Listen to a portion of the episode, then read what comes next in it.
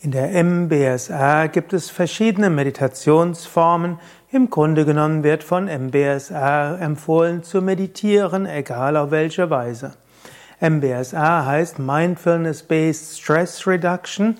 Man könnte auch sagen achtsamkeitsbasierte Stressbewältigung. Und das ist ein System, entwickelt von einem John Kabat-Zinn und John Kabat-Zinn hat eben festgestellt, dass stressbezogene Erkrankungen, psychische wie auch körperliche, oft damit zusammenhängen, dass Menschen grübeln über die Zukunft, dass sie grübeln über die Vergangenheit, dass sie sich selbst vergleichen mit anderen und dass sie Gefahren in ihrem Geist erheblich übersteigern.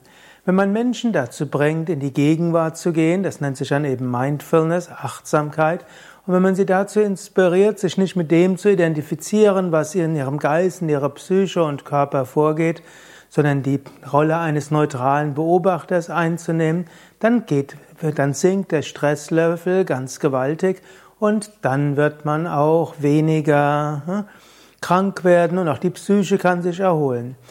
Und es gibt jetzt viele Forschung, die zeigt, dass Meditation sogar hilfreich ist bei schweren psychischen Störungen, insbesondere Depressionen und Ängste. Im MBSR selbst gibt, wird vor allen Dingen die Atembeobachtungsmeditation empfohlen, wie auch die, der Bodyscan, wo man durch den Körper hindurchgeht, den ganzen Körper spürt. Aber im MBSR wird allgemein gesagt, ist egal, wie du meditierst, Hauptsache du meditierst.